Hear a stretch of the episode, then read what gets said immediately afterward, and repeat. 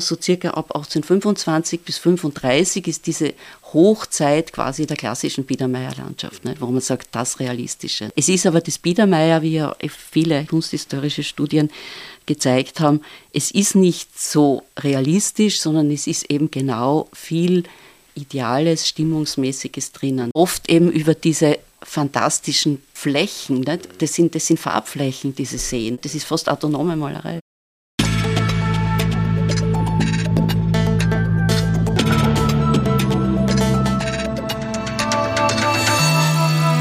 Ausgesprochen Kunst.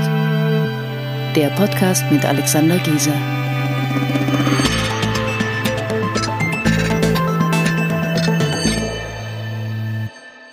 Herzlich willkommen bei einer neuen Folge von Ausgesprochen Kunst.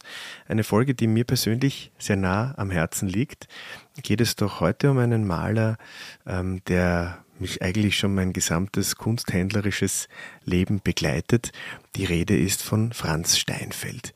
Ihm ist in der Neuen Galerie in Graz eine Ausstellung gewidmet, die am 5. Mai ähm, ihre Pforten öffnet und dann bis zum 17. September 2023 dort zu sehen ist. Franz Steinfeld ist ein berühmter Maler der, der ersten Hälfte des 19. Jahrhunderts, eine maßgebliche Persönlichkeit, ähm, wenn es um die Entwicklung der Landschaftsmalerei in Österreich geht. Darüber werden wir sprechen. Es ist aber nicht nur der Franz Steinfeld in der Ausstellung vertreten, sondern auch sein Sohn, der Wilhelm. Und quasi als Verankerung in der Jetztzeit ähm, spielt auch der Hubert Schmalik seine Rolle. Und das ist ja auch einer, der mich schon relativ lang begleitet. Also alles in allem eine Ausstellung, die natürlich ähm, Thema sein muss bei ausgesprochen Kunst. Und es gibt wohl niemanden, der ähm, die besser geeignet wäre, mit mir über diese Ausstellung zu sprechen, als die Kuratorin der Ausstellung, ähm, Frau Dr. Gudrun Danzer. Sie ist schon viele Jahre an der Neuen Galerie in Graz tätig und hat ähnlich wie ich den Steinfeld oder die Familie Steinfeld ähm, schon länger am, am, Radar, am Schirm, im Augenwinkel. Und ähm, ja, die Ausstellung ist kurz vor der Eröffnung und ich weiß, da wird es natürlich hektisch, aber deswegen bin ich umso glücklicher, dass es sich ausgegangen ist und möchte Sie, liebe Frau Dr. Danzer, recht herzlich bei mir begrüßen. Ich danke für die Einladung. Wie war die Anreise? Sehr angenehm ja? über den Semmering. mit, mit, dem Zug. mit dem Zug. Ja, vorbildlich. Natürlich. Ähm, jetzt sind wir, ähm, jetzt zum Zeitpunkt der Aufnahme haben wir noch ähm, ungefähr drei Wochen Zeit drei bis Wochen. Eröffnung. Mhm. Ähm, so drei Wochen vor so einer großen Ausstellung, wie ist da so die, wie ist da so der innere Gemütszustand der Kuratorin? Äh, da hat man schon einen guten Überblick über das, was man tun wird und da ist man noch sehr gespannt, wie genau äh, die, welche Form die Ausstellung genau dann annehmen wird. Das weiß man natürlich im Konzept, aber mhm. man weiß es nicht im Detail und das wird noch eine sehr, äh, das ist eigentlich die schönste Arbeit dann ja. mit den Originalen in den Räumen. Okay. Ähm, Sie sind gemeinsam mit dem Günter Holler-Schuster, ähm, Kuratorin der Ausstellung. Mhm. Ähm, ähm wie lange wie lang arbeiten Sie denn an dieser Ausstellung jetzt schon? Im Hinterkopf ist sie schon sehr lange, mhm. eigentlich seit ich vor mehr als 20 Jahren die Sammlung der Neuen Galerie ähm, kennengelernt habe und mir dort gleich diese unglaublichen Wasseroberflächen vom Steinfeld äh, mich angesprochen haben. Konkret begonnen mit, mit der Arbeit an der Ausstellung habe ich im letzten Sommer, also mhm. dreiviertel Jahr. Mhm. Na gut, das ist aber eigentlich eh sportlich.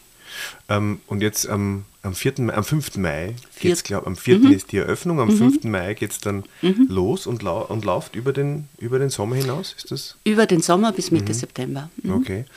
Und ähm, weil Sie gesagt haben, vom Konzept her ist es klar, das würde mich natürlich jetzt schon interessieren. Ähm, wie, wie, wie weit weicht dann so eine, eine, eine, die Hängung vor allem dann von einem vorher erstellten Konzept ab? Gibt's da, äh, wird dann noch, kann da wirklich noch große, gibt es da große Umwürfe oder sind das dann nur noch Details? Na, das sind eigentlich Details, weil es stehen die Räume, sozusagen die Räume sind gleich die Kapitel. Mhm. Das muss natürlich feststehen, weil man ja weiß, wohin die Ausstellung gehen soll. Und innerhalb der Räume oder auch einzelne Bilder können von einem Raum in den anderen äh, noch wandern. Okay. Das Museum, die neue Galerie, hat selber ähm, große oder erhebliche Bestände des Künstlers? Ja, das ist eigentlich auch einer der Gründe, warum wir diese Ausstellung machen. Äh, es gibt sechs oder sieben Gemälde von Franz und von seinem Sohn Wilhelm Steinfeld. Und es war mir eigentlich auch ein Anliegen, den Wilhelm Steinfeld ähm, etwas in seiner Bekanntheit zu heben, weil der ist eigentlich ganz vergessen, beziehungsweise wird immer als der schlechtere Steinfeld einfach nur bezeichnet. Und ich habe mir gedacht, naja, schauen wir mal. Mhm. Und das hat sich eigentlich sehr gelohnt, weil da ähm, Bilder aufgetaucht sind, die äh, in eine ganz andere Richtung weisen und in gewisser Weise ist jetzt die Frage, was ist genau fortschrittlich, aber mhm. weit über das Biedermeier hinausweisen, sagen wir so. Mhm. Franz Steinfeld wurde 1787 als Sohn des gleichnamigen Bildhauers geboren. Nach einer Lehre bei seinem Vater studierte er ab 1802 Malerei an der Wiener Akademie der Bildenden Künste. Auf zahlreichen Reisen nach Deutschland, Italien, Frankreich, Belgien, Holland und die Schweiz bildete er sich weiter. Eine Gegend, die er besonders regelmäßig bereiste und darstellte, war das Salzkammergut. 1823 wurde Steinfeld Mitglied der Wiener Akademie und 1845 Professor, bevor er 1850 die Leitung der Schule für Landschaftsmalerei übernahm. In Erzherzog Anton von Österreich fand er einen großen Mäzen, der ihn zu seinem Kammermaler ernannte. Ein Hauptthema der österreichischen Malerei des Biedermeiers war die Auseinandersetzung mit der Natur und aufgrund seiner intensiven Naturstudien gilt Steinfeld als Begründer der realistischen, wenngleich immer noch komponierten, Landschaftsmalerei der ersten Hälfte des 19. Jahrhunderts. Ja, ich meine, ich habe auch so eine ganz, ich, also das ist auch ungefähr meine, meine Haltung immer gewesen. Also ich habe ich hab immer den, den Franz Steinfeld als den, als einen, einen der ganz wichtigen ähm, österreichischen Maler des, der ersten Hälfte des 19. Jahrhunderts ähm, wahrgenommen, so gemeinsam mit Waldmüller und, und Gauermann und, und Fendi ähm, war er ja auch, oder die ganzen bedeutenden Blumenmaler, war er ja auch irgendwie maßgeblich, er war Professor an der Akademie. Ähm, und, den, und der Sohn hat dann ja, so wie Sie sagen, halt dann das Biedermeier hinter sich gelassen, aber ähm, hat er es wirklich hinter sich gelassen? Ich meine, das ist jetzt schon eine sehr zugespitzte Frage.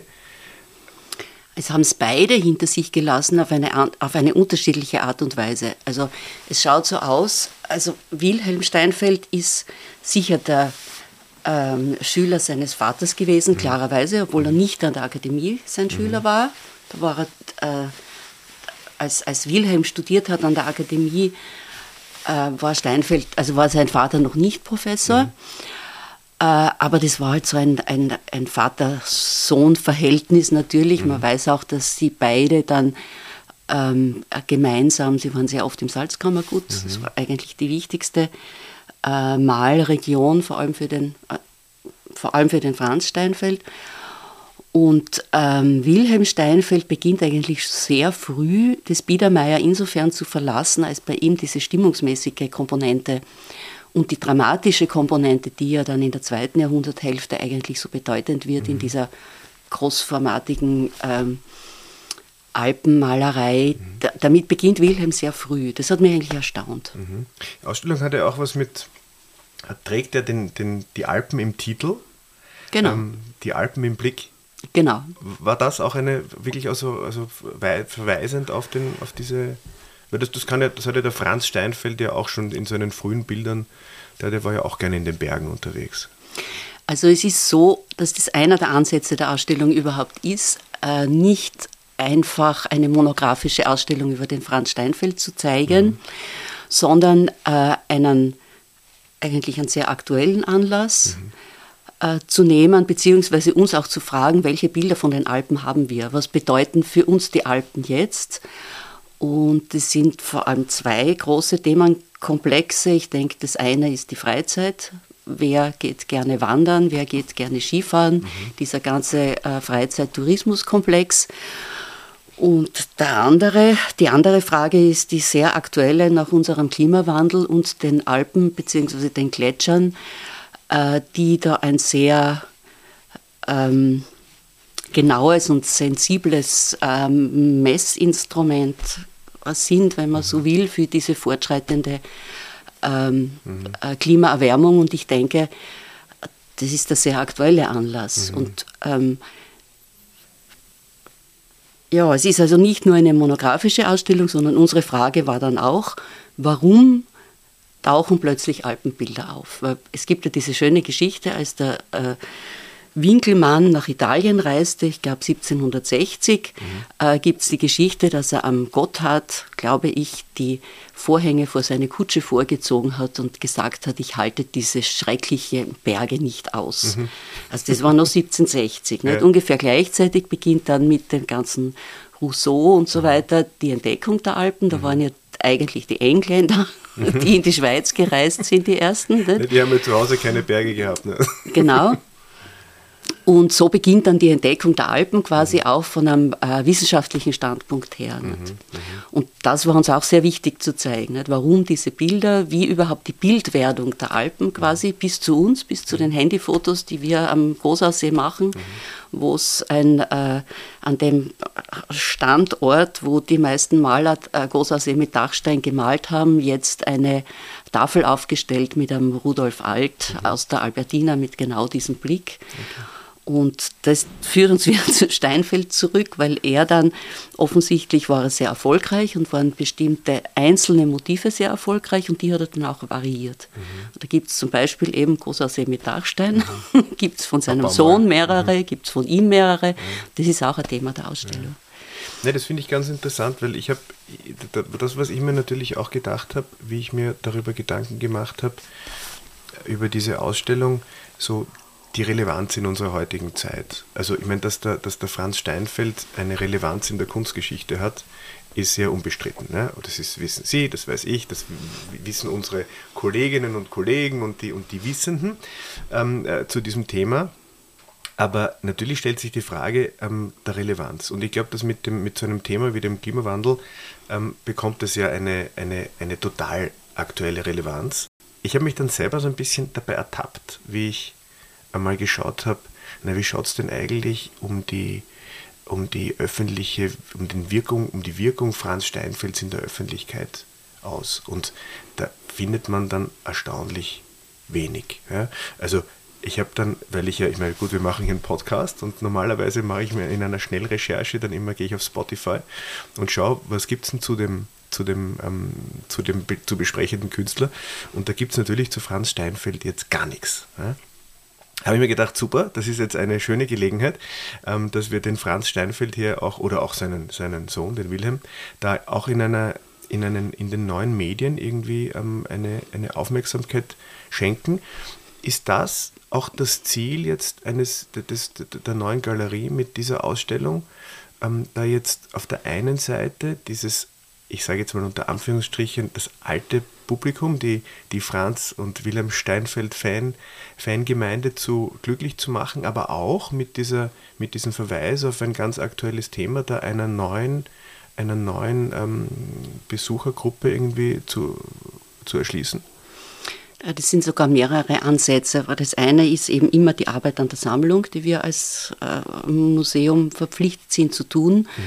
Und da gibt es eben diesen Steinfeldbestand. Dann ist eben etwas, was äh, mich auch erstaunt hat, weil wenn man sich mit dem Steinfeld beschäftigt, ähm, in, in der Zeit, dann, dann hört man ihn in den äh, Zeitungsberichten genannt, Gauermann, Waldmüller, Steinfeld. Das mhm. sind eigentlich so die drei Größen. Und mhm. äh, wenn man sich jetzt in der österreichischen Kunstgeschichte ein nur wenig auskennt, wird man wahrscheinlich Gauermann und Waldmüller kennen, aber man wird nicht wissen, wer Steinfeld war. Mhm.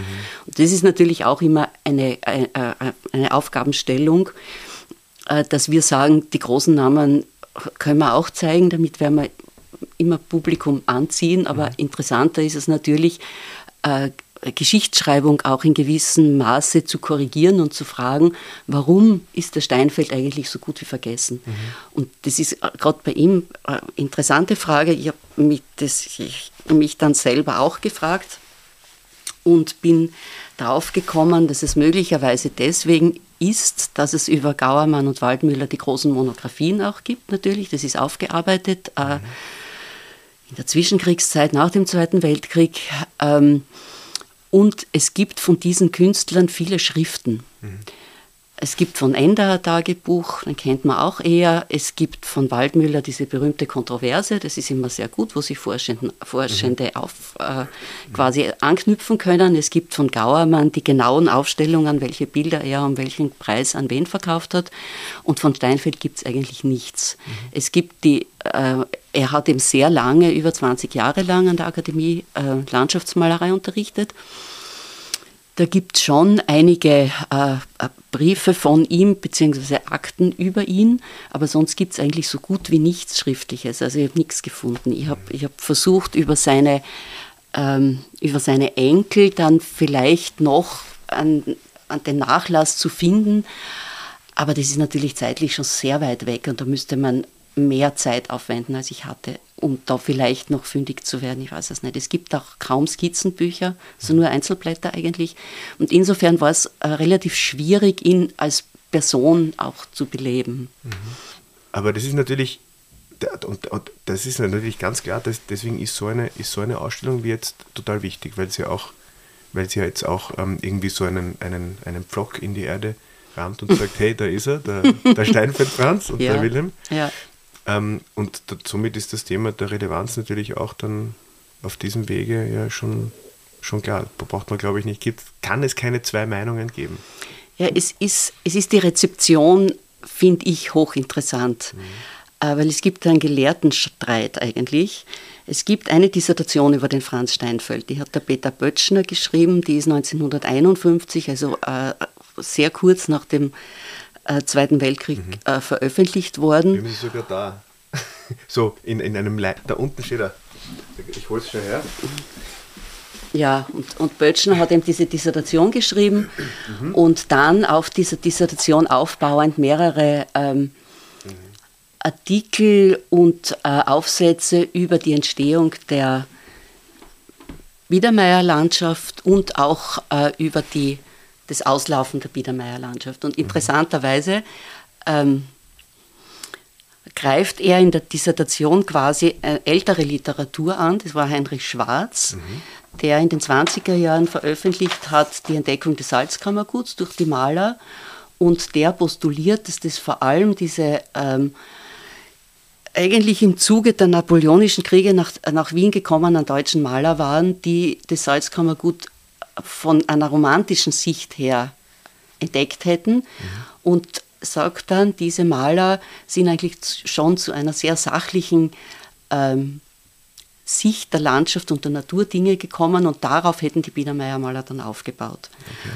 Und Böttchner sagt jetzt, das kann nicht sein, das können nicht Deutsche gewesen sein, das muss eine österreichische Tradition gewesen sein. Mhm. Mhm. Und er geht dann davon aus, dass das die Barock, österreichischen Barockmaler waren, Brandt, mhm gemeinsam mit der äh, starken Vedutentradition, die um 1800 ja sehr lebendig war, und dass dieses Zwischenglied zwischen denen und Waldmüller dann Steinfeld gewesen wäre. Mhm. Ich meine jetzt, dass dieser Streit zum Teil stimmen mag, äh, aber sehr stark aus der Lebensgeschichte der beiden Forschenden zu erklären ist, weil mhm. Schwarz war jüdisch und musste dann fliehen, hat in New York dann sein, sein ähm, seine Karriere fortgesetzt, war sehr engagierter Kunsthistoriker, hat dann über ähm, den fotografischen Blick in Amerika vor allem auch gearbeitet, war Kurator an der, am Belvedere, also in der, in der Zwischenkriegszeit und, und Böttchner hatte halt den äh, Zweiten Weltkrieg als junger Mann gerade hinter sich. Mhm. Und da aus österreichischer Sicht natürlich zu sagen, naja, wir, wir wollen jetzt nicht die österreichische Kunstgeschichte aus Deutschland beeinflusst sehen. Also ich sehe da sehr äh, immer auch, was man sich ja als forschender Mensch immer fragen muss, wie weit sind meine Forschungen ja. von meinem Erleben und meiner Zeit beeinflusst, ja. wie weit sind sie objektiv, sie, sind, ja. sie können nicht objektiv sein. Nicht? Aber das war, ist jetzt eine äh, interessante Seitengeschichte. Aber zur, zur Rezeption Steinfelds finde ich interessant, dass auf der einen Seite eben er mit einem Bild, das in, im Niederösterreichischen Landesmuseum jetzt ist, Hallstatt, mhm. ähm, Ansicht als der Schöpfer der realistisch-sachlichen Biedermeierlandschaft gilt. Ja, 1824. Genau, ja. 1824 gemalt, 1826 äh, in Wien auf der Akademie ausgestellt. Das tradiert sich her von einem, einer äh, einem Kunstgeschichtebuch, das 1840 geschrieben worden mhm. ist, mhm. wo eben drinnen steht, Steinfeld der Reformator und dieses Bild hat großes Aufsehen erregt. Ist das, das ist das so? eine. Davon bin ich immer in der, in der Presse habe ich so nicht sehen können, was aber sein kann, dass die, die, die Zeitungsrezensionen der 20er Jahre noch hauptsächlich Bilderaufzählungen sind. Das mhm. beginnt eigentlich erst in den 30er Jahren, dass dann wirklich Meinungen in der Presse geäußert sind. Naja, und dann wird es interessant. Äh, dann ist diese Phase Steinfeld als der, als der ja, sachlich realistische Biedermeiermaler, der aber eigentlich immer viel, ähm, vielleicht mehr als andere, sicher viel mehr als, als Waldmüller, äh, das Ideale hineinbringt, so dass diese Bilder zu Sehnsuchtsbildern werden konnten, auch für die beginnenden Touristen. Das hängt ja auch damit zusammen. Nicht? Also Alpen, Entdeckung der Alpen, beginnender Tourismus. Mhm äh, die Menschen, die gern hingefahren sind, haben sich dann gern die Bilder gekauft und an die Wand gehängt. Daraus sind auch diese Varianten zum Teil erklärbar. Nicht? Ein Bild wird angekauft vom Kaiserhaus, zwei weiter, drei weitere Varianten gibt es, mhm. wahrscheinlich auf Bestellung gemalt. Mhm. Das sind aber interessante Phänomene, mhm. die uns die man auch sehen, sehen ja. wird in der Ausstellung. Ich glaube aber, das ist etwas, was, was, uns, was uns schon lange also das gab es glaube ich immer. Also ich habe ja, ich habe meine Dissertation über die Olga Wiesinger Florian geschrieben und für die war das ganz klar, wenn in einer Ausstellung zwei Menschen waren, die sich für ein Bild interessiert haben, ja schwuppdiwupp, ja, hat seine Fassung gemalt genau. und also ja. fertig, fertig. Ja. Und, ja. und in der ein paar, Jahr, paar Generationen später, der Alfons Walde, ähm, da wissen wir ja auch, der hat oft ja, mehr, das ist, wo man Tafeln. denkt, wie oft gibt es dieses Bild. also das ist, glaube ich, das ist, glaube ich, durchaus legitim. Sicher. Aber das hat da, das hat da, das gab es beim, also Sie, Sie, glauben, das war beim Steinfeld auch schon so, dass diese Wiederholungen aus diesem, aus, diesem, aus auch einer Notwendigkeit des Marktes entstanden sind. Ja, sicher. Okay. Ich meine, es gibt, es gibt neun Fassungen an Mutterglück Waldmüller. Mhm, nicht? Ja, also ja. Äh, es ist, ich glaube, dass wir da ähm, lang dem Irrtum der großen dieses äh, Raufstilisieren der Künstlergenies. Mhm. Er macht einmal dieses Bild und dann schreitet er weiter zu mhm. anderen großen Taten. Ja. Das ist eine verzeichnete Rezeption, nicht? weil ja. das natürlich Künstler immer ähm, von ihrer Kunst leben mussten, mhm. ganz, ganz banal. Mhm. Und, und, heute sind wir ja, und heute sind wir ja glücklich, weil ähm, das sind ja, der Steinfeld hat sich ja durchaus damit Motiven beschäftigt, die, ähm, die vielen Menschen gefallen. Und ähm, wenn, wenn jetzt die Trisselwand zum Beispiel, ähm, da gibt es mehrere Leute. Also wenn es das jetzt nur einmal, einmal gäbe, es wäre direkt schade. Also ich bin dankbar für jedes Bild, das der Steinfeld gemalt hat. Ähm, und so gesehen hätte er, hätte er also wenn es nach mir ginge, hätte er noch, hätte er noch viel mehr Fassungen auch machen können. Wichtig ist, dass die, glauben Sie, das ist jetzt eine interessante Frage, glauben Sie, dass es, dass man dann an, an, an qualitätsmäßigen Unterschied sieht zwischen, dem, zwischen der ersten Fassung und der vierten? Ich bin mit dem Wort Qualität sehr vorsichtig, weil die Frage ist immer, was sind die Kriterien? Man sieht, dass dieses eine Bild, also das, das wahrscheinlich das Urbild war, das eben ausgestellt war und dann für die, für die mhm. Kaiserliche Gemäldegalerie angekauft wurde, ist detaillierter ausgeführt und die Folgefassungen, ähm, da hat er manche, manche Passagen vereinfacht, würde mhm. ich sagen. Nicht? Aber vielleicht, weil er auch schon künstlerisch freier war, kann er auch sagen. Kann, könnte man sagen. Nicht? Mhm. Also, das ja.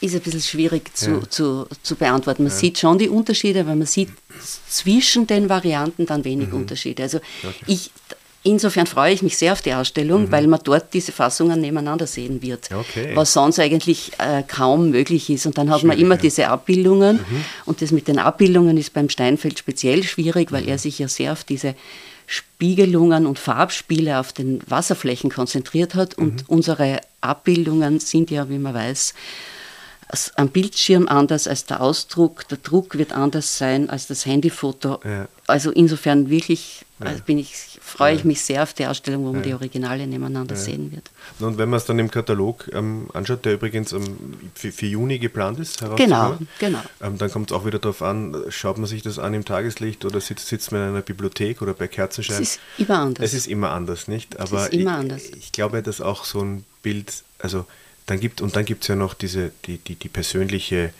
ähm, Stimmung vielleicht gerade in dem Moment. Also mir geht das manchmal so, ich schaue mir ein und dasselbe Bild an an zwei unterschiedlichen Tagen und es hat eine total unterschiedliche Wirkung auf mich, weil ich gerade vielleicht ein bisschen melancholisch bin oder gerade euphorisch. Also das, das kann ja Kunst mit uns machen, das ist ja schön. Aber ich möchte noch einmal kurz, bei, bei diesem Bild von 1824 möchte ich noch mal kurz einhaken, weil vielleicht können wir da mit, mit, also mit, mit den in mir oder in meinem Kopf entstandenen äh, Vorstellungen entweder aufräumen oder die bestätigen. Also der Steinfeld und bitte unterbrechen Sie mich, wenn ich jetzt einen Blödsinn sage. Steinfeld hat, war, war einer der, die gesagt haben, lasst uns raus in die Natur gehen, ähm, lassen wir mal diese Vorlagenbücher hinter uns. Ähm, die barocke Landschaft ist schön, aber wir gehen in ein neues Zeitalter. Ähm, geht raus, wir malen, wir malen die Natur so, wie wir sie sehen. Und ähm, und das war schon 1924, das war schon in, diese, in dieser Zeit oder ist das dann, weil ich habe so das Gefühl, dass, dieses, dass diese Landschaft von, 19, von 1824 ähm, so schon noch eine, so eine heroische, also fast eine Unnatürlichkeit ausstrahlt. Ja? Aber das ist, das ist so, eine, das ist so eine, eine Empfindung tief. das ist genau das Problem. Okay. Das Problem das ist genau das Problem. Ähm, es ist das, so, so, so, so schreibt sich die Kunstgeschichte, ja. Mhm. Aber das geht ja nicht. Mhm. Wie wollen Sie in die Natur gehen und voraussetzungslos die Natur in, auf einer Malfläche festhalten? Mhm. Das, das ist, das, das geht einfach nicht, mhm. nicht. Und der Steinfeld zum Beispiel hat, äh, wie auch Waldmüller, äh, Reustal, also mhm. ähm, holländische Barockmalerei sehr genau studiert und auch kopiert. Mhm. Das ist einer, eine der Voraussetzungen für seine eigene Malerei. Und mhm. genau das sieht man an dem Bild, genau wie Sie es sagen. Mhm. Ähm, da wird eben, und das, äh, jetzt sind die Erzählstränge nicht, nicht ganz ausgeführt, ja. Böttchner sagt eben, das ist jetzt zum ersten Mal das Biedermeier-Bild, vielleicht sollte man das auch sagen, ja. was da das Neue da war oder ja. was später als neu dann ähm, formuliert worden ist auch. Okay. Nicht? Mhm. Das ist jetzt keine ideale Landschaft mehr, keine geschlossene Landschaft, die vorne einen Vordergrund hat und seitlich eine Rahmung und mhm. dann den Ausblick in die Ferne. Mhm. Es ist eine, eine, schräge Komposition und vor allem die Komposition ist nach unten offen mit dem See, der nach vorne geht. Das ist mhm. eigentlich das ganz ähm, das, das, das Neue und es könnte von einem Standpunkt aus sein, wo jemand steht und diese Landschaft so sieht. Wenn man dann aber genauer schaut, sieht man, dass das ja nicht geht, weil wenn ich in der Landschaft stehe, mhm. kann ich nicht gleichzeitig den Boden mit den Steinen sehen und, die, und, und das Bild draußen. Mhm. Deswegen ist auch die aller das ist das Realismusproblem. Nicht? Ja. Deswegen ist auch natürlich die realistische, sogenannte realistische Biedermeiermalerei, sind es Kompositionen. Mhm. Aber man will das, nicht? Ja. man will es so malen, als mhm. ob mhm. jetzt eine, subjektive Sicht, nicht? Mhm. ein Mensch da steht und, mhm. und in die Landschaft schaut. Nicht? Mhm. Aber das ist das Problem. Nicht? Und um dann weiter zu sagen, vielleicht zur Rezeption, das ist interessant. Und dann, und dann geht es eben, das ist eben sehr früh und dann beginnt äh, also sehr früh für die, für die Biedermeierlandschaft, weil dann sagen wir so circa ab 1825 bis 35 ist diese Hochzeit quasi der klassischen Biedermeierlandschaft, mhm. wo man sagt, das Realistische. Nicht? Mhm. Es ist aber das Biedermeier, wie ja viele kunsthistorische Studien gezeigt haben, es ist nicht so realistisch, sondern es ist eben genau viel Ideales, Stimmungsmäßiges drinnen. Mhm. Nicht? Und das zu analysieren ist nicht so einfach.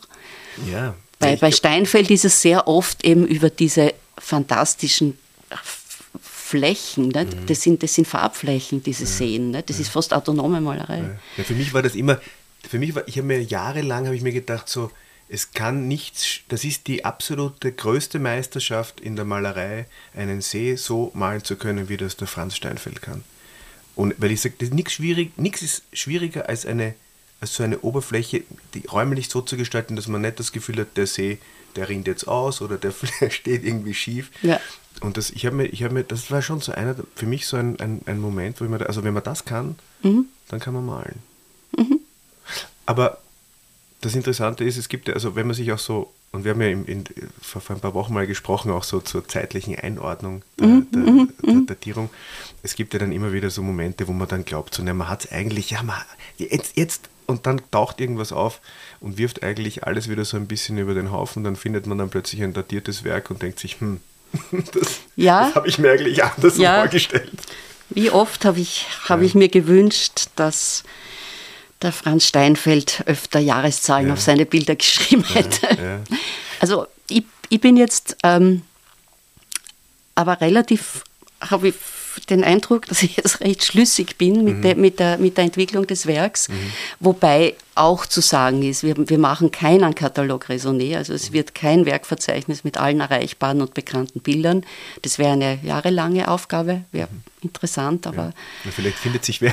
Vielleicht findet sich wer, aber aus dem... Äh, aus den Gemälden, die, die ich jetzt kenne, beziehungsweise die in der Ausstellung sein werden, das sind so an die 100, mhm. äh, ergibt sich dann so, dass auf der einen Seite eben mit diesem äh, Bild von, von äh, 1824 und den darauffolgenden Bildern er offensichtlich, und nicht nur er, sondern die, also seine Malerkollegen, mhm. dieses, dieses österreichische Biedermeier eben, äh, es dahin geht, dass man versucht, die Materialität der Landschaft in der, in der Malerei zu bannen. Mhm. Und das ist auf der einen Seite das, wofür Böttcher eben sagt, dafür steht der Steinfeld und deswegen ist er so groß und so wichtig. Aber dann kommt Folgendes. Mitte der 40er Jahre malt er drei Bilder, die da ausgestellt sind, für die er damals den größten Publikumserfolg äh, erzielt. Die Leute sind begeistert, äh, er wird gemalt, er wird geehrt, die Bilder werden angekauft vom Adel, vom Kaiserhaus auch wiederum.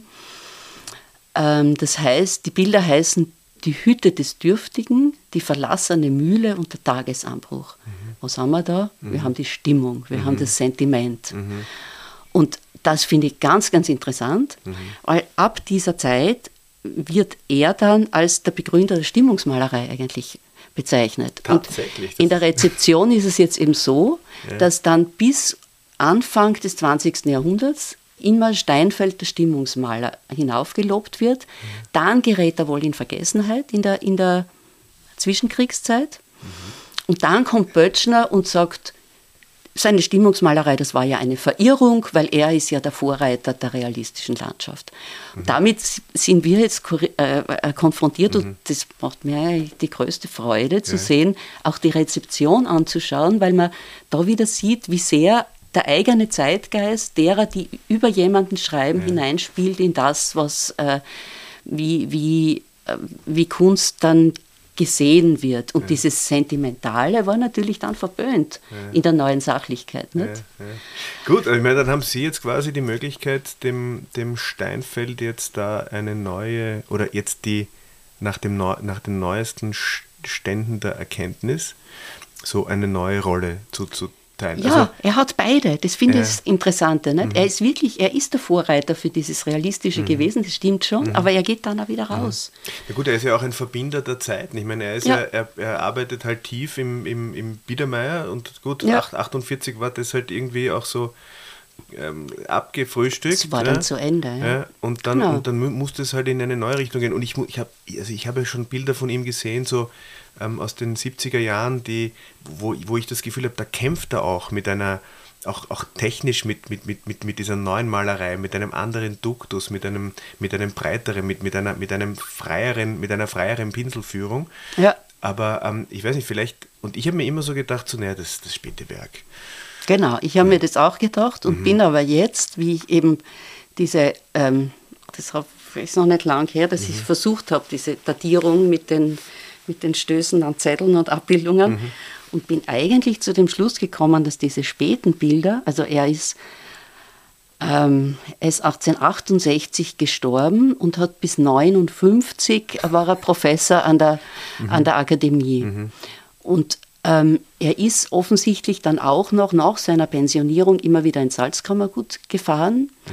Und da gibt es eine Reihe von Bildern, auch wieder mhm. das äh, gleiche Motiv. Also das, mhm. ist, das sind dann Traunsteinbilder, mhm. von der Komposition sehr ähnlich, wo man sieht, dass ihm das Erfassen der Materialität eigentlich nicht mehr wichtig ist, mhm. sondern das Licht. Mhm. Und das finde ich fantastisch und frage mich, wie weit ist er da jetzt wirklich fortschrittlich? Meine, es gibt ja den Streit, dass Waldmüller äh, der Vorläufer der Impressionisten gewesen wäre, was die Kunstforschung dann auch wieder widerlegt hat, mhm. die, die, seine späte Lichtmalerei. Mhm.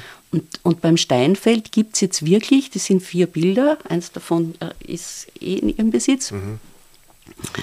wo er Abendstimmungen malt. Also ich habe dieses Sentiment drin, also speziell das Abend ist immer so romantisch, es verfärbt sich rot. Aber er versucht da offensichtlich wirklich nur mehr das Licht, das Licht auf dem Stein zu malen und nicht mehr den Stein selber. Und das hat mich eigentlich ganz überrascht und das macht er als sehr alter Mann schon. Nee, ich glaube, Das ich ganz, ganz, ganz interessant. Auch da bin ich wieder sehr neugierig auf die Originale, die dann nebeneinander hängen werden. Ob sich das halten lässt oder ob man sagt, so wie Sie jetzt vielleicht, naja, gut, das Alterswerk. Es stammt auch von Böttchner. Der Böttchner sagt dann, ja, äh, ab den 50er Jahren hat er eigentlich nichts Wesentliches mehr geschaffen, nicht? was ja. auch relativ arrogante Haltung ist. Ja, aber das, das, das wurde ja über viele, ich meine, da wurde über den Kokoschka gesagt, ähm, äh, ich glaube, ich glaub, die, die, die, die, die wirkliche Kraft, äh, die künstlerische Kraft, die sich aus einem Menschen heraus entfaltet, puh, das ist einfach, es ist schwierig, das über, einen, über eine gesamte Lebensspanne aufrechtzuerhalten. Nicht? Und ähm, vielleicht ist es manchmal, man tut auf jeden Fall den, den, den Menschen Unrecht, wenn man, wenn man so äh, kategorisch ähm, urteilt, aber ich glaube, es gibt ich kann, ich kann es mir auch nicht anders vorstellen, dass jemand wie der Steinfeld sich darüber Gedanken gemacht hat, wie es weitergehen kann. Ja? Weil das sind die Menschen, die, die daran Interesse hatten, die Welt ähm, durch ihre Augen auch neu zu, neu zu sehen. Und ähm, das, die, waren, die waren sicherlich nicht, Waldmüller auch nicht und Steinfeld, die guten Leute haben, glaube ich, nie, haben sich nie umgedreht und gesagt, früher war es war, war alles besser, nicht? Das waren, glaube ich, eher die, die Kleingeistigen. Aber zu denen würde ich den, den Franz Steinfeld jetzt keinen, keinesfalls ähm, zählen. Und ich glaube halt, dass, dass, dass so eine Ausstellung wie, wie diese, die, die, die jetzt da zu sehen sein wird, ähm, so wie Sie jetzt auch schon gesagt haben, die Möglichkeit bietet, einfach mal genau hinzuschauen. Genau. Und sich selber ein, neues Bild zu machen. Genau, genau. Das Und- ist die Intention. Ja, Mhm. und das ist, das ist eine unglaubliche Möglichkeit, weil, weil wann kann man das schon, nicht? Mhm. Da, braucht es die, und das finde ich dann ist einfach eine tolle, das ist dann auch die Aufgabe eines Museums, äh, diese Möglichkeit zu bieten. Mhm, ne? genau. Das zusammen, das ist ja viel Arbeit, nicht? Man muss organisieren, man muss trans transportieren, man muss pflegen, man muss fotografieren. Das, ist, das, ist, das machen ja nicht alles äh, die Heinzelmännchen über, über Mhm. Nacht. Aber deswegen ist es, also für mich persönlich als, als großer Fan der Malerei ist das, ist das etwas, was ich, also ich habe mich sehr gefreut, wie ich gehört habe, dass die Ausstellung zustande kommt und ich bin wirklich ähm, äußerst gespannt, ähm, weil da eine, eine, eine neue Geschichte auch geschrieben werden kann. Ähm, was, was mich jetzt nur noch interessiert, ähm, wie viel Routine nach all den, ich meine, Sie haben, ich habe gelesen, Sie haben über, über die, eine tolle ähm, Dissertation geschrieben, ähm, über, über das steirische Eisenwesen in der Malerei und Grafik des 19. und 20. Jahrhunderts. Und dann habe ich gesehen, das Weiß ich Cover nicht, ob von die so toll ist. Nein, aber auf dem Cover von dem Buch ist ein Erzberg vom, vom Naja. Herbert Böckel. Ja, fällt einem natürlich auch gleich ein. Ähm, wenn, wenn, wenn Sie jetzt ihre, auf, ihre, auf diese eigene Geschichte, und Sie sind ja schon, glaube ich, über 20 Jahre am, an der neuen Galerie, ähm, also mit durchaus, kann man jetzt sagen, mit einer gewissen Routine ausgestattet, ähm, geht man da auf so, ein, auf so ein Projekt dann irgendwie gelassen zu oder war das trotzdem, kommen, kommen dann so, so wird es dann aufregend auch? Also ich glaube, das kann man jetzt nicht äh, allgemein beantworten, das kann man nur persönlich beantworten. Äh, für mich ist jedes Projekt äußerst aufregend und es bleibt spannend bis zum Schluss, ob es klappt. Und man ist natürlich äh, auch immer unruhig und gespannt, was die Menschen, für die man es macht, äh, dazu sagen. Und da gibt es natürlich die, mit denen man in dieser Zeit äh, eng zusammenarbeitet. Das ist einem dann vielleicht noch wichtiger, was die sagen. Und dann ist es natürlich die allgemeine Kritik auch, ne, die man, das ist, aber Mhm. nur ich glaube, ich glaub, da, ich glaub, da, geht jeder, da geht jeder Mensch sehr unterschiedlich damit um. Mhm. Einfach. Und war das, ist der, ist der Steinfeld oder die, die, die Steinfelds, die, die Familie, war das schon so ein Herzensprojekt von Ihnen? Ja, das ist eben äh, ist wirklich davon ausgegangen. Ich, erinnere, mich, noch gut, die, das erste Mal in dieser sogenannten Sekundärgalerie zu sein und vom Restaurator damals die Wände rausgezogen zu kriegen und, die, und diese Bilder mal anzuschauen. Und ich bin wirklich an diesen Steinfeldschen Seen Hängen äh, schnell hängen geblieben und dann, äh, dann waren auch ähm, etliche Sammlungsausstellungen, wo er immer wieder dabei war und ich war immer wieder von diesen Seen mhm. ähm, fasziniert. Das ist eigentlich der, also der persönliche Ausgangspunkt. Und dann gab es schon, die, das Projekt hatte schon eine Vorgeschichte, weil äh, mein Vorgänger in der neuen Galerie war Alexander Wied, mhm. der dann am Kunsthistorischen ähm, Museum gearbeitet hat und der hat schon in den äh, Ende der 70er Jahre einmal äh, begonnen, Steinfeldbilder zu sammeln, also Material über Steinfeld zu sammeln und ähm, und mir, also dann und mir hinterlassen, mhm. äh, eine Reihe von Ordnern mit gesammelten äh, äh, Schwarz-Weiß-Bildern. Mhm. Die waren natürlich für die aktuelle Arbeit jetzt nur teilweise relevant, weil er damals schon sehr viele Sammlungen ausfindig gemacht hat, wo Bilder sind. Mhm. Aber der Zeitraum natürlich zu groß war. Die sind mhm. inzwischen ja vererbt worden und wieder verstreut worden, wie mhm. das mit Bildern halt äh, der normale Weg der, der Kunst ja. auf, auf einem Markt äh, ist. Und, aber von daher war schon immer Steinfeld, Steinfeld. Mhm. Äh, auch so in der ähm, in, der, in der Institution äh, Neue Galerie ja. müsste man mal machen und mhm. dann kam irgendwie dieser persönliche Zugang von mir ja. äh, schon auch dazu. Mhm. Jetzt, ich habe ein bisschen recherchiert, ich meine, das, das, ähm, das Joanneum-Museum, also das ist ein Komplex, sind glaube ich 14 mhm. Standorte. Mhm. Ähm, das hat ja ein sehr ähm, breit aufgestelltes mhm. Programm. Also sehr viel mhm. zeitgenössisches, auch viel mit in die neuen Medien hinein. Ähm, dann natürlich mit dem Kunsthaus auch so einen architektonischen mhm. Farbtupfer in, in, Graz. Was für eine Rolle spielt da so etwas ähm, ganz Klassisches wie der Franz Steinfeld? Mussten Sie da ähm, das Projekt irgendwie kämpfen oder gab es da immer nur Rückenwind oder auch Gegenwind? Na, da gab es eigentlich Zustimmung von mhm. Anfang an. Mhm. Ja, ja, ja. Mhm. Aber es ist ja so, dass die einzelnen Abteilungen des Joanneums doch relativ ähm, äh, unabhängig sind und, und ihr Programm eigentlich selber mhm. äh, bestimmen können. Mhm. Das Programm, das in erster Linie durch finanzielle Restriktionen begrenzt ist. Mhm. mhm. Leider. Ja, ja. Und war das eigentlich für Sie immer klar, dass Sie ähm, dass Kunstgeschichte ihr, ihr Leben bestimmen wird? Wie war das so? Wenn ich so zwischen, zwischen grätschen kann, so ein bisschen. Ähm, na, da gab es schon viele Zweifel, aber ich bin sehr froh, dass ich durchgehalten habe. Ja, ja.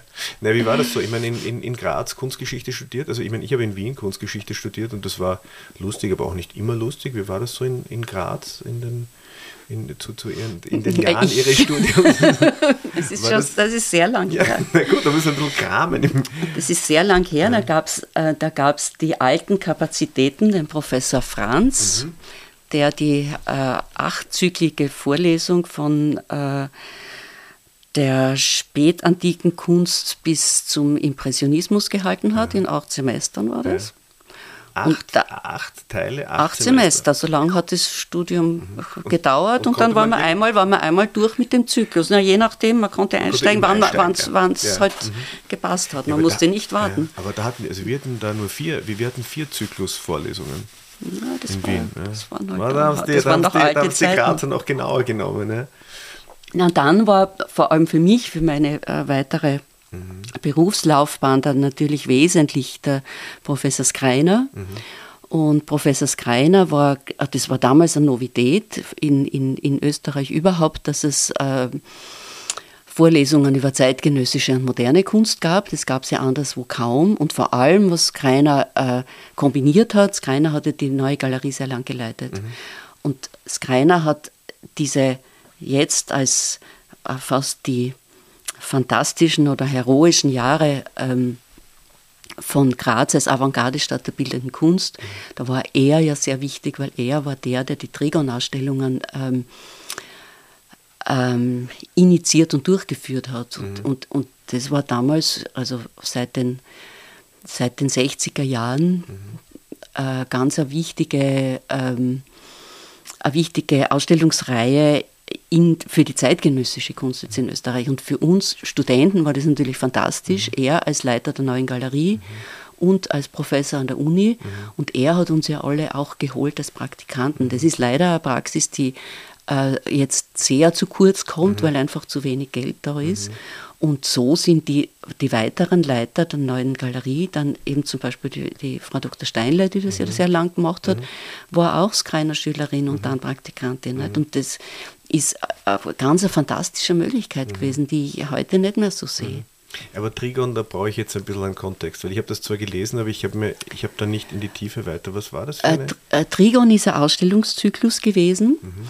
Äh, der bedeutet hat, also da muss man sich in die Zeit zurückversetzen, 60er Jahre eiserner Vorhang quasi mhm. und die Überlegung, äh, äh, wie kann man internationale Ausstellungen machen. Und diese Idee ist dann in Graz quasi entstanden, in, in, in Südösterreich, äh, unter Einbeziehung von äh, dem ehemaligen Jugoslawien und Italien. Das mhm. ist also das Trigon, das Dreieck. Okay, und äh, Skreiner hat dann ähm, Kuratorenkollegen aus Jugoslawien und aus Italien eingeladen und die mhm. haben zusammen thematische Ausstellungen entwickelt. Das war Biennale. Mhm.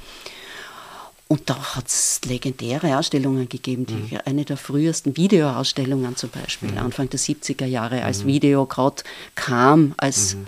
künstlerisches Medium. Okay. Und, äh, und das war ganz, ganz, ganz, ganz, ganz wichtig mhm. für, für, für, für Graz. Mhm. Ja.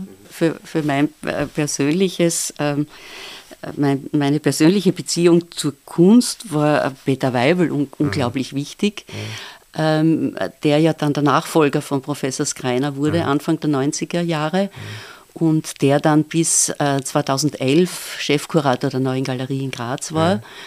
Fantastische internationale Ausstellungen gemacht mhm. hat. Mhm. Ähm, und mit ihm zusammenzuarbeiten war für mich, es war sehr anstrengend, aber es war das größte Geschenk, das man mhm. mir machen konnte, weil mhm. durch ihn habe ich eigentlich Kunst, weil Sie haben jetzt den, den romantischen Zugang ähm, erwähnt, für mich ist Kunst mit, mit, mit seinem Wissen und mit, mit seiner Inspiration ähm, diese philosophisch-kritische Stellungnahme zur Zeit so stark geworden und damit ähm, hat so eine Klarheit bekommen. Und, und es ist auch, wir haben vorhin schon von diesem Geniekult, mhm. bei, den, bei den Varianten haben wir von dem Geniekult gesprochen.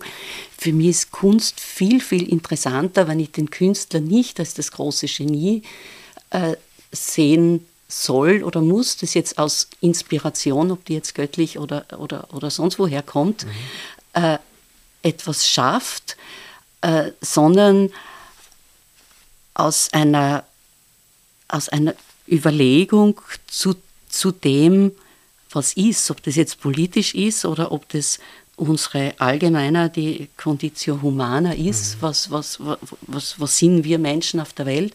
Und dazu ist für mich die Kunst der, der Kommentar, die Erklärung eigentlich so mehr. Mhm.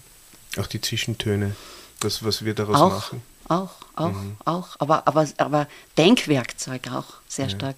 Ja. Also jetzt nicht nur visuell, sondern sehr stark gedanklich eigentlich. Ja. Ja, das ist schön. Also das, oft ist es so, dass man dann, dass man so, dass wir in unserem, in unseren Jobs halt mit der Kunstgeschichte so ein Werkzeug an die Hand bekommen, mit dem wir, mit dem wir alles Mögliche machen können. Ja. Ähm, und manchmal ist es ein bisschen mehr, entsteht es mehr im Kopf und manchmal entsteht es mehr im Bauch und manchmal im Idealfall trifft sich in beiden, in, in beiden oder genau, im Herzen. So ja. ist es. Und dann, und dann kommen diese, diese Herzensprojekte. Die Frage stellt sich natürlich, ob man, ob man ein, einen Franz Steinfeld und seinen Sohn Wilhelm auch in diesem Kontext anschauen kann. Aber ich glaube schon. Ich glaube, man kann. Immer. Ja. Immer, auf die jeden Kunst Fall. aller Zeiten kann man. Auf jeden Fall. Es ist anschauen. ja eben auch, was wir eh besprochen haben, diese, dieser ganze Zusammenhang, dass eben die Malerei und der Tourismus zur gleichen Zeit entstehen, äh, also diese Alpenmalerei und der mhm. Tourismus und sich gegenseitig beeinflussen. Also auch diese soziologisch-gesellschaftlichen, äh, historischen äh, Einflüsse sind natürlich immer wichtig. Mhm. Und, und die erklären uns ja wiederum unsere Gegenwart. Und jetzt muss ich noch etwas äh, mhm. Sagen, bevor unser Gespräch zu Ende ist, weil das jetzt noch gar keine Erwähnung gefunden hat. Äh, es gibt nämlich noch einen Gegenwartsansatz in unserer Ausstellung, weil es wird der letzte Raum, das ist die große, da gibt es einen großen, äh, eine große Rotunde Und da werden wir äh, einen, einen ganz aktuellen Gemäldezyklus von Hubert Schmalix zeigen. Und das bindet uns jetzt wieder an den Skreiner zurück, weil Hubert Schmalix ist ein Grazer Maler in den Beginn der 50er Jahre geboren. Und ähm, Professor Skreiner gilt ja in Österreich als der Doyen eigentlich der neuen Malerei der 80er Jahre und da war Schmalix einer davon. Er hat mhm. diese Künstler sehr gefördert. Mhm. Und Schmalix ist einen sehr, sehr interessanten Weg gegangen, lebt jetzt in äh, Kalifornien und macht Landschaftsbilder. Mhm. Er reflektiert in seiner Kunst eigentlich die Landschaftsmalerei, sämtliche Landschaftsmalerei, quer durch alle Medien, also Malerei, aber dann auch Fotografie, Comic, äh, Film und kommt zu, äh, zu einem Statement, von dem aus man ähm, wiederum reflexiv die Biedermeier-Malerei anschauen kann. Mhm. Und dann wiederum auf Fragen kommt, kann die Malerei direkt die Natur abbilden oder muss es eine Komposition sein, was wir vorhin schon erwähnt haben. Nicht? Also mhm. kommt dann aus der Gegenwartssicht wieder zurück und kann man von daher auch die Vergangenheit anschauen. Sehr spannend. Mhm. Also der, der, der Hubert Schmalix zieht jetzt quasi den, die Steinfels in die, in, die, in die Gegenwart. Das ist natürlich dann auch spannend, weil ich meine, jeder, jeder Mensch, der in diese Ausstellung geht, ähm, ist ja einer, ist ein Gewonnener für die, für mhm. die Kunst. Mhm. Und ob er dann wegen am Schmalix hingeht und mhm. den Steinfeld entdeckt, oder beides am Steinfeld hingeht und dann den entdeckt. Ähm, genau. Beides ist möglich und ähm, ich finde das, find das dann natürlich einen sehr interessanten äh, mhm. Zugang, weil ich glaube, dass die dass oft Ausstellungen, die also museal umgesetzt werden, die dann ähm, so vielleicht Notwendigkeiten ähm, sind. Äh, ich erinnere mich an eine Johann Michael Neder Ausstellung im Belvedere, ähm, wo es aber, ähm, glaube ich, manchmal gut ist, wenn man irgendwie einen aktuellen Bezug herstellt, damit man es eben verstehbarer macht oder greifbarer macht. Und ja, ich hoffe, dass sich das gegenseitig ähm, hebt und, und, und, und das lebendig macht. Ich glaube es auch. Mhm. Nicht? Man sieht beim Schmalix eben, das sieht man dann auch, ein Berg, ein Wasserfall, eine Brücke mhm. und natürlich in einer ganz anderen Form umgesetzt. Aber wenn ich dann zurückschaue, sehe ich beim, bei den Steinfels bei beiden mhm. Berg, See, Brücke, Wasserfall. Ja. Wunderbar. Landschaft. Landschaft.